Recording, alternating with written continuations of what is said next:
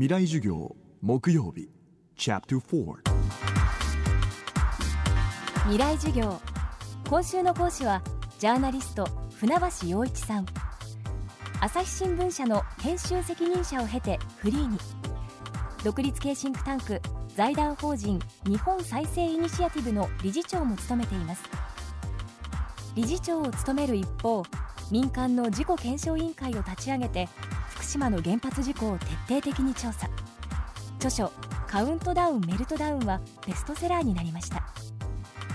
福島第一原発ではいまだに汚染水漏れが問題となり放射性廃棄物の処理も棚上げになったままです。一方で原発の再稼働はやむなしという議論もあります。私たちが福島の事故から学ぶべきこととは？未来事業4時間目。テーマは福島の教訓。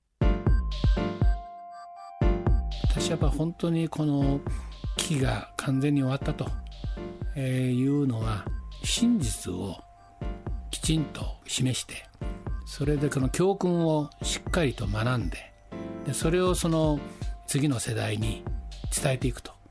いうことが最後の仕上がりだと思ってるんですけどもでなぜそういうかと言いますとね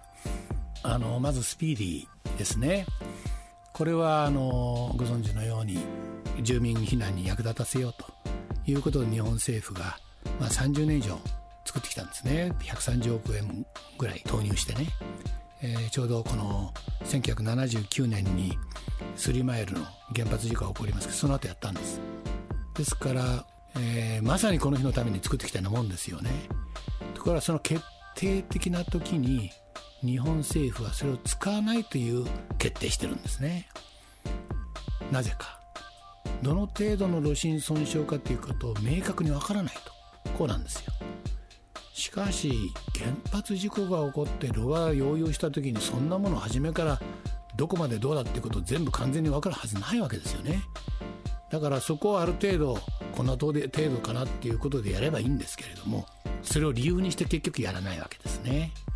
で結局もうすでに放射能が漏れちゃってて放出されててこの地域で、えー、このぐらいの量のこういうものが出ましたと要素が出ましたとセリも出ましたでこれがあ3月の23日の午後、えー、総理の執務室で、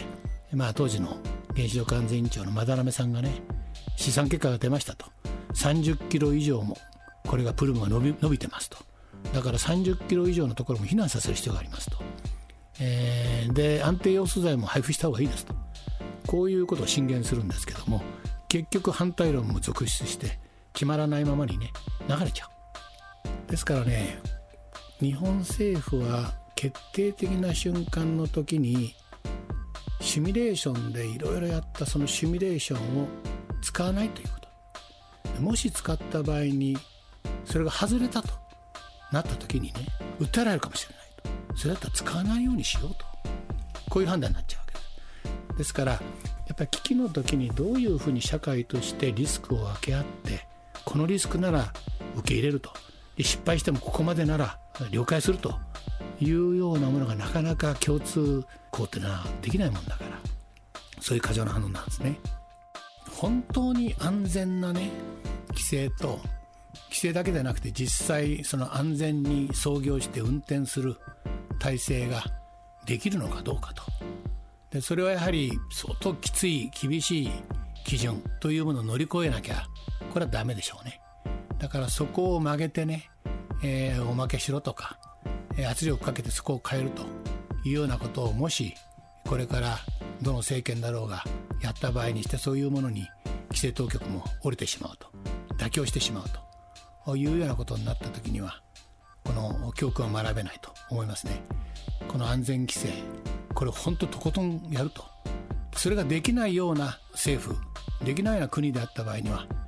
原発をやる資格があるのかというふうに思いますよ。でまだその結論は出てないですね。始まったばっかりですよね。この番組はポッドキャストでも配信中です。アクセスは東京 FM のトップページからどうぞ。未来授業今週はジャーナリスト船橋陽一さんの授業をお届けしました。